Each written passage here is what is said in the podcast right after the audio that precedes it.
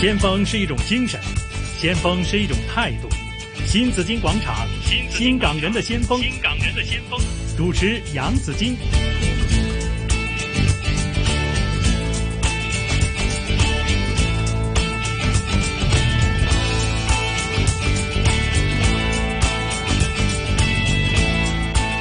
上午的十一点三十七分收听的仍然是新紫金广场新港人的先锋。今天访问的是，呃，勇于改革传统食物的这一位的朋友，富林饭店一九七七执行董事邱威廉。Hello，William 你好。你啊好，大家哎你好。嗯系，當然仲有嘉賓主持啊，姜炳耀啊，Ben 喺度喺度啦，喺度係啊。嗯其實剛才呢講到說，其實作為一個名貴嘅食府啊，嗯名貴食府啦，當然有好多名貴嘅客人啦，係我好多古仔聽嘅喎。你會你你你哋使唔使迎客㗎？吓，啲我就好少直係接啊去對客嘅，不過有時聽翻唔係係啊你啲同事啊我，哦應邊個嚟到啊？啊即係例如迎客，啊譬如阿阿阿 Ben Ben，啊嚟到，咁你即刻叫得出姜哦先生嘛？係咪？其實即咧係咁樣呢度真係嘛係佢哋嘅本事嚟㗎，嗯即係嚟一次已經可以記低佢哋啲名㗎啦。影低佢晒，係啊 mark 低晒啲嘢係啊咁係啊啊。其實未嚟之前應該識得佢噶啦，你知唔知佢哋係點樣咧？係刨雜誌，嗯，嗯，刨晒啲名人雜誌，呢、個劉生、呢、個李生、呢、嗯個黃生，係咪嚟到就叫得出名？如果有啲唔係名人咧，即係好似我呢啲去咁，佢唔識㗎咁。 你係低調名唔人係啊，啫咁你係華人啊嘛，佢都認到噶，啊，仲認到添仲認啊到添！啊喂，小心 啲呢個呢個咪嚟，嗰個姜先生咁， 係喎，好大件事啊！唔好激嬲佢啊！係你一樣認到嘅，所以放心嚇，你嚟過一次就認到你㗎啦。係。犀利，咁使唔使記住要求啲同事又記住啊？佢中意飲咩茶啊？坐邊個位啊？哇哦呢咁啲樣真係佢哋係嘅功夫嚟㗎。嗯呢個客人食鹹啲、淡啲，飲咩茶，一坐低你唔佢唔使叫茶嗯㗎，係自動嗰杯啱嘅茶就到佢手㗎啦。係。哦同啊時就係有呢個本事，好犀利。嗯，即係佢哋嗰啲食嘢嘅習慣嗯啊、喜好，全部都要 mark 低晒。可能要四對筷子嘅呢係個客去去拎到出嚟㗎啦。哦，四對筷子係嘛，咁犀利，係咯，係啊，即係一對係甜嘅，一對就鹹嘅，一對酸咁啊係啊樣。哇，係真真係好係講究啊係啦，犀利。咁有冇啲誒上去食完飯係唔使俾錢，即係可 能月結啊、年結啊哦，嗰啲？有吓，有冇啦係咪？有而家有，仲有㗎？我哋有有幾個啦，嗱係我自己股東都係啦嚇，哦，咁啊你又唔計啦，你哋就嗯有有啲老客啦嚇，老客都即係咁多年啦，咁啊係大家有信任噶嘛，咁咪係結咯，嚟到食完飯簽個名就走得噶啦，好型啊哦喎！呢啊啲食完簽個名唔使俾錢， 係喎。哇！我以為呢啲客已經係啦，不過不嬲都有嘅，因為咁多十年嘅嗯，係嘛傳統食府咧都會有嘅，都有嚇，係啦。咁就咁會唔會有時有啲得意嘢咧？例如有啲人帶咗啲唔同嘅呢個家屬，你知。嗯。係啊係啦，又撞埋一堆啊，咁樣係有啲有拗撬噶嘛，啲家屬嘅有拗撬噶嘛，咁誒有冇試過咧？誒少啲呢啲少啲嘅，係咁有時會知道就避一避咯嚇，咁嚇啊，你哋會唔會幫佢避㗎？會會會即係啲房隔開啲啊，係嗯或者睇下點樣啦嚇。係即係阿姨嚟到啦，哇！阿三即刻呢就呢啲兜我唔兜知啦路行啊，咁樣呢啲係私人嘢，我唔知啦。哦，就唔方便講啊呢啲。係係啊咁有冇試過咧？有啲客咧上去，即係你哋嗰度高級食府啊嘛。嗯咁誒、呃上嚟即係會嘈亂巴閉啊，又話你哋啲嘢唔好食啊，又發晒爛即渣係啊難服侍嗰啲係咪？係咯係，即係誒講得難聽啲，上去搞嘢咯嗰。時哦誒一次半次會有嘅，嗯，咁你可能有啲咧誒，即係唔係好 happy 你哋嘅間鋪頭咁樣，係咪製造啲問題出嚟俾你咯，又投訴下呢樣嗰嗯樣都有嘅。咁亦都有啲，我亦都面對見過啊，係有個晏晝喺度食飯。咁啊，見到一個客一個人啫，哇！叫好多餸又叫啲名貴嘢，叫到一半嘅時候，啲人啲經理都開始有啲懷疑有乜有乜問題咧，咁啊唔幫佢就落單啊！你你不如食完先再講啦。係啊，咁到最後其實咧，呢、個客咧唔埋單，冇錢走。咁、哦本來啊，我本來喺度，啲人問我點，我話報警咯。咁一哥話：，唉，唔好報警啦，有誒誒、即係出晒報紙咁啊，唔好嗯啦咁啊。咁啊，一哥話放佢走咪放佢走。哦咁、個客咧出到門口就話：，嘿，你搞我掂咩咁樣？我想食霸王餐係啊啊即係特喎。登喎。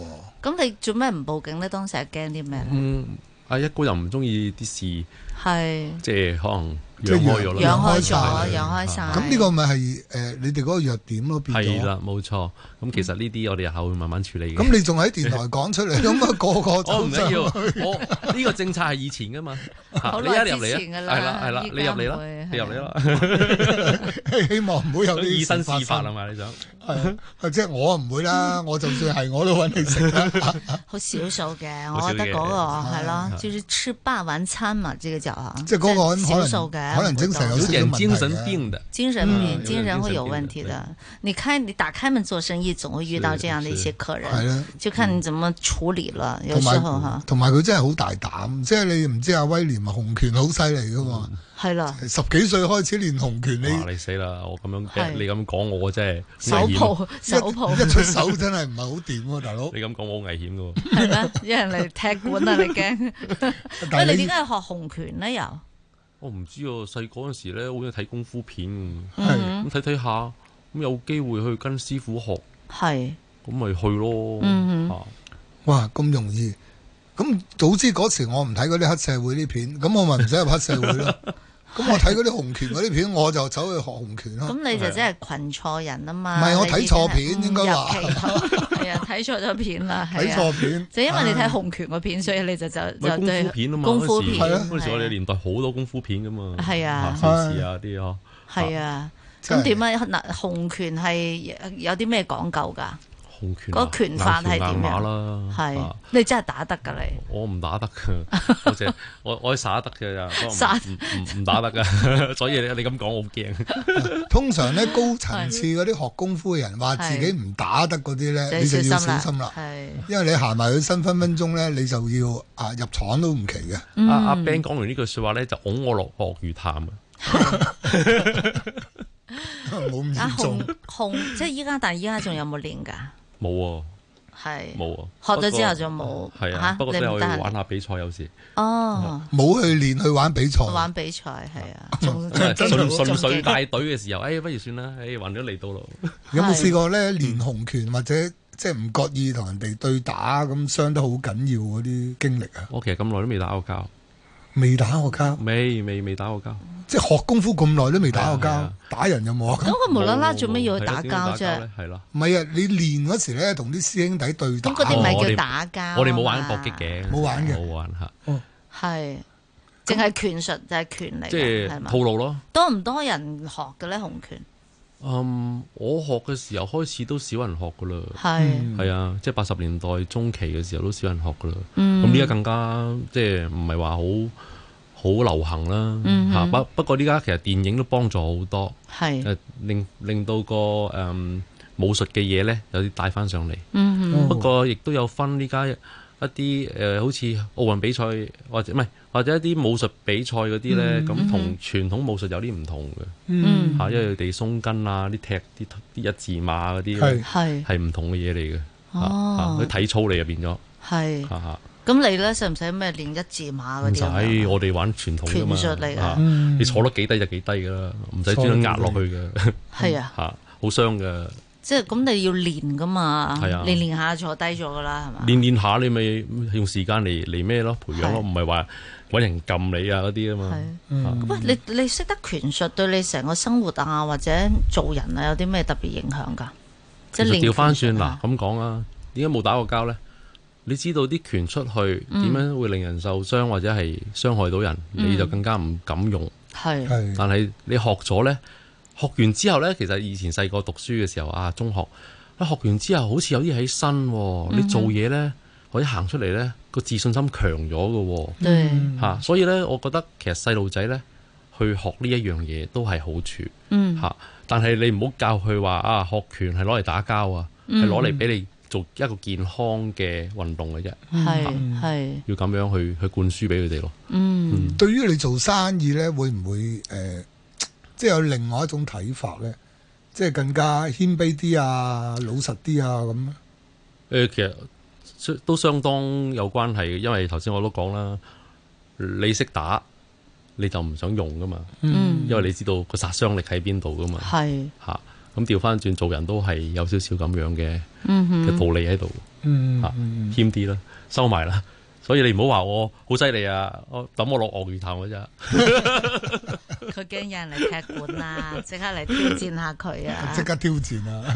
係啊，係咪咁犀利啊？咁樣。係啦，係啦，咁啊，其實咧就訪問阿 William 咧，主要都係想講下飲食界係傳統飲食嘅改革啦。嗯係其實依家係咪真係一定要改革嘅咧？其實係嗯，我諗依家迎合翻一啲誒、呃即係新上嚟嘅消費者啦，嚇、嗯年青人啦，咁依家好多時就係 fusion 啦呢啲咁嘅嘢，咁、嗯我哋傳統嘅，誒成大碟嘢上。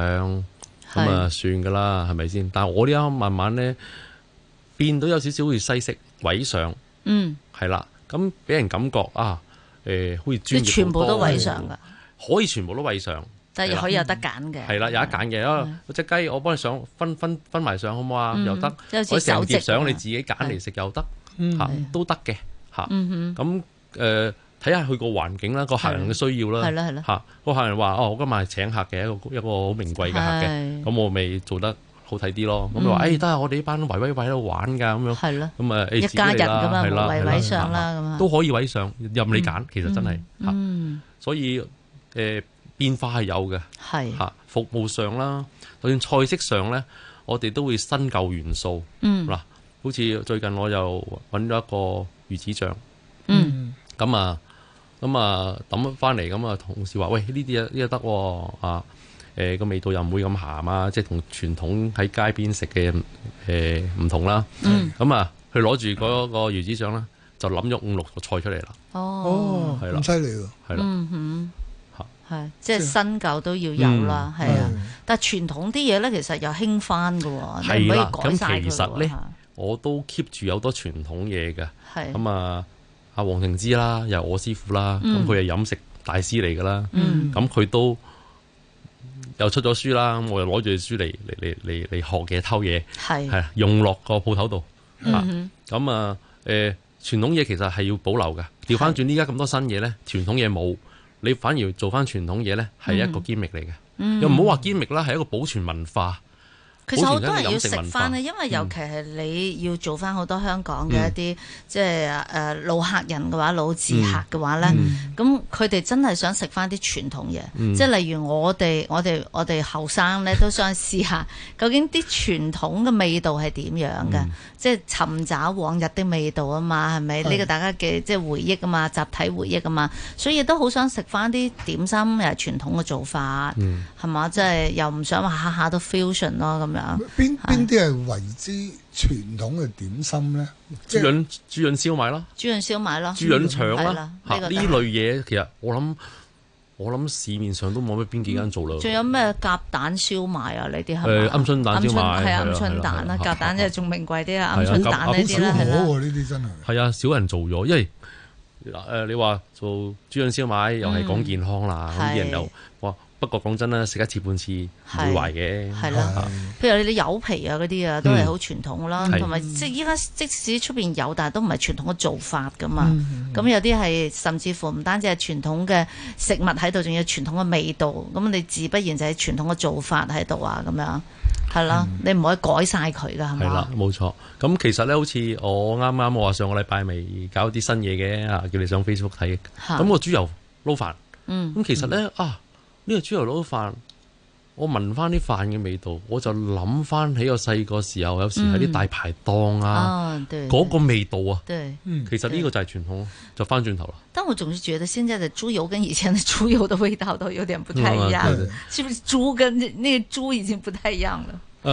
誒嗱、我呢咁誒豬種當然都唔同咗啦，嗯嗯都演變咗二三十年啦。咁對其實咧，我我啲豬油咧係買啲肥豬膏，嗯即係有時買翻翻嚟啲豬肉咧有豬膏啦咁啊，攞嚟誒切片，跟住攞嚟炸油，嗯炸完油咧油炸都啲好食油噶，係，啦，炸完油咧油攞嚟撈飯，咁油渣咧撈糖又又滲埋上去，哇！真係系啊，其實咪細健個唔啊油健渣我哋康撈嘅糖咧係啊哇好 OK 噶，好似豬肉豬油都平反咗噶啦嘛。以前嗯就驚佢塞血管啫，係啦其，實都話咯嚇，你食嘢唔係話成日食，咁你又冇所謂係嘅，傳統嘅味道啦，係啦。吓咁你又做我都要多翻多啲運動啦。係咯，我都要試下先，未食過豬油撈飯啊。係啊，好係啊，我哋揾埋佢試。 今晚今晚 多謝先啊，咁就 吓，咁係啦，傳統嘅味道要 keep 翻啦。咁如果係傳統嘅味道要 keep 翻嘅話，會唔會廚房都要有？就以前啲師傅啊，啲老師傅啊，會唔會都仍然喺度要做服務咧？吓，你話滔哥老唔老呢？滔哥唔係好老啫咪嘛，咯，佢都可 以做翻出嚟嘅，係係啊靠佢咯。咁啊，調出完嚟之後就調節下味道，咁、嗯大家傾下，誒、應該要多啲呢樣，多啲嗰樣，或者少啲嗰樣咁啊，嗯咁啊可以調節出嚟，咁啊係喺度啦。因為嗱，例如講翻我哋師傅阿啊黃庭芝啦，大家都知道佢係呢嗯個大食家啦，佢、都成日話咧，好難食得翻以前嘅味道。係咁我知道你哋仲有黃庭芝糖水啊呢啲啊，咁係咪都係因為佢佢佢會對啊啊富林有好多嘅感情喺度啊，嗯感情喺度噶嘛嚇，同阿一哥我哋啊咁樣，咁會唔會有啲味道真係走咗啦嚇？佢佢我我唔知，譬如話一哥咁樣，佢嗯嘅佢會唔會心目中佢以前嘅味道係啲咩味道咧咁樣？或者咁講啊，我今次就上去國內啦，見阿師傅啊嗯嘛。我臨走嘅時候我話啊，我有間拍檔呢，就開間餐廳、嗯酒樓喺係揚州嘅。係咁佢話呢個係咪傳係咪傳統揚州菜？我話誒、我又唔敢講係啦咁啊。嗯跟住佢話好得，我遲兩日去你間鋪頭。哇！嗯我啊震晒啦咁啊，咁啊去揚州同佢喺間鋪頭食 啦。係有冇鬧入去你啊？冇，啊本來係佢講完開心，咁啊同我個 partner 哦嗯咁又同佢傾啊啲嘢點煮點樣煮，佢就師傅就話啊你呢啲啊正宗啦，跟住煮埋俾佢試係，嗯係呢啲味道啦，嗯因為咧師傅咧佢話佢細個嘅時候咧屋企啊佢又接觸揚州菜啦、蘇州菜同埋廣東菜，所以佢對呢三個菜式係好熟嘅，哦，係啦係㗎嗯嚇嚇，你依你家官都成府人係啱咯啊係啦你而家成日都會上國內去，嗯即係了解上面嗰啲誒，即係食物啊，同埋佢哋煮嗰啲烹調方法嗰啲都 有喎。誒嗰啲少，不過咧佢哋好多時上到去，你咪做啲新嘢俾我試下咯，嗯係或者一啲傳統地道嘅嘢俾我試下咯。咁你點解啊要喺揚州又投資呢個餐我飲嗰陣時咧？有啲拍檔係喺嗰邊嘅人，但係你唔識揚州菜啊？我唔識個嚇，但係揚州就出名係刀工，嗯，係啦，係啊，將啲豆腐絲係啊，豆切腐切絲。絲。豆腐切絲啊，係係啦啊，好犀利啊。今次呢，係黃靈芝就係咁樣啦，佢食咗一個湯係豆腐切絲，嗯跟住佢話食完之後話，其實呢個做甜嘅喎，嚇，夜晚就真係做咗甜嘅俾佢，即係豆腐甜啊係啦嘅甜嘅豆，即係豆即係腐當糖牛，水，啊即係好似豆腐花，但係就切絲係嘅，啦係啦，好犀利犀利㗎，啊係啊，揚州刀工好犀利。佢哋嗰條絲呢係可以穿針 佢嘅，條絲哦，豆腐 嚟豆腐絲嘅可以係啊穿針喎，㗎，可可以唔以，斷㗎。係啊係啊，係啊，咁啊，真係要見識見識。嗯係啊，刀工非常厲係啊害。你嗰度有冇得整呢個啊？冇，我睇下上邊啲同師事傅唔容易請啊。係啦，我睇下上邊啲同事會唔會有時間落嚟，咁啊同我啲同事指教下先。要啊要啊，呢個係呢個好特色咁好啊！啦，依家咧就飲食嘅環境非常之差啦，嗯尤其呢咁多個月以嚟，係香港嘅大家都知道吓，淨係社會動盪，嗯咁個你哋會唔會都受到影響咧？好大影響。嗯我呢家即係逐個月跌啦，哼，跌到呢家我諗得翻三成生意啫，係，好得人驚嘅。但係你哋唔都唔係做遊客噶啦，都通常係香港啊嗰啲但老食係客啦，嗯後期呢幾年好多都會係國內人啦，咁變咗今次呢家呢段時間呢半年國內人落嚟嘅嘅數目少咗好多係，嚇。當然我哋有香港好多支持者啦，都有嚟嗯，但係。但係因為有時候都交通不方便咧，咪係啦有影響係啦咗？夜晚要閂啦，因為閂係開閂早啊，或者成日都要閂啦，嗯哼都有嘅，係啊，所以影響好大咁有啲咩應對措施咧？啊！希望業主幫下手先啦。嗯咁同時就真係好感謝佢哋啦，係，佢哋自動話我我誒放無薪假幾日啦咁樣，嗯係啊，嗯，所以好感激同事嗰呢個心意係，嚇。即即係係一大切家共度時間。坐埋一條係啊船，都希望快啲可係啊以過到呢個難關咯。嗯哼，咁你仲睇你睇唔睇好呢個飲食業即係未來嘅發展呢？因為我睇我哋今日先至講咗啊，張宇人都話要嚟緊都成千間係嚇，要係啊要要閂門啦咁嗯樣。其實飲食就一定地每個地方都要需要嘅，嗯嗯咁誒睇下撐唔撐得住咯。嗯咁尤其是我希望係喺飲食文化呢度做發展嘅話呢，誒、呃嗯市面上就真係唔係咁多嗯嚇、我想保留翻一啲誒、呃、傳統嘅中國對飲食文化啦，對，嚇係即係希望香港嘅嗯傳統嘅飲食文化咧係發揚光大，係係啦，等到即係唔好流失啦咁樣。嗯係係啊，我就覺得所有嘅呢個曾即係出名嘅老字號，應該係做到呢樣嘢啦。係，係啊，希望多多支持。係有冇諗住開第二間啊？